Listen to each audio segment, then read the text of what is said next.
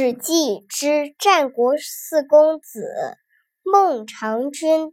今天我们要讲的是“物有必至，事有固然”。齐王听信了对孟尝君的毁谤之言，罢免了孟尝君的宰相职位。孟尝君身边的一般食客就都离他而去了，远走高飞了。后来，齐王召回了孟尝君，又恢复了他的官职。那些食客又一一赶回来归附他。孟尝君还没到京城的时候，对冯欢感叹道：“唉，我素好客，所以罗致食客三千多人。可是这些宾客看我被免职，便一一背叛我。”远走高飞，现在依靠您的努力归附旧职，您说那些宾客还有什么脸面回来见我？等一下，他们若来见我，我一定唾他们的脸，大大的羞辱一番。听了这番话后，冯欢收住缰绳，下车向孟尝君行拜礼。孟尝君也立即下车还礼，说。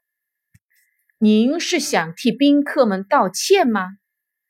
冯欢说：“不是，而是为您刚才的失言啊。物有必至，事有固然。这句话您可明白？”孟尝君说：“我不懂您的意思呀。”冯欢说：“世界上有生命的东西必定会死。”这是生物都会经经历到的。有钱又有地位的，一定会有很多人跟他交往；贫贱的人，他的朋友很少，这是一定的道理啊！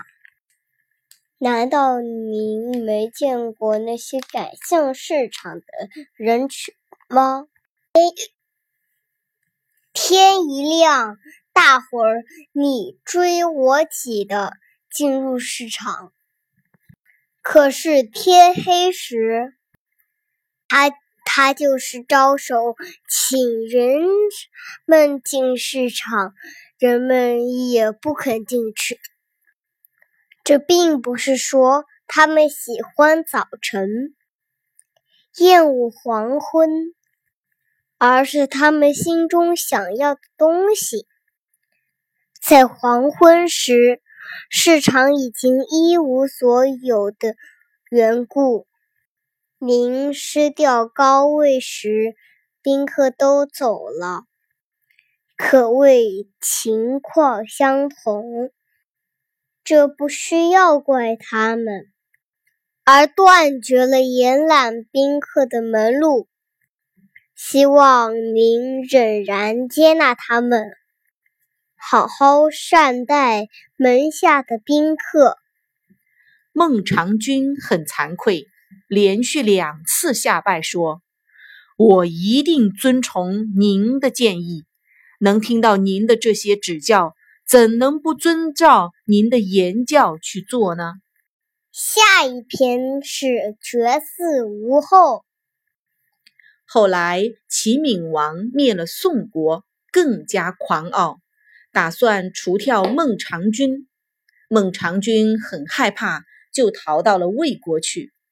魏昭王任他做宰相，孟尝君联合秦国和赵国出兵，帮助燕国打败了齐国。齐闵王逃到了莒城，后来就死在了那里。齐闵王死后，齐襄王继位。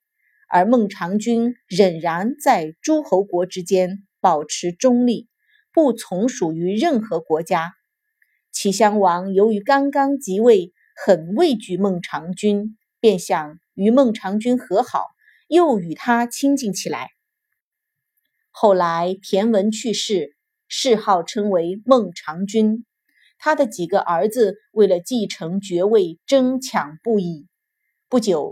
齐魏两国联合灭掉了薛邑，从此孟尝君绝了嗣，再没有后代。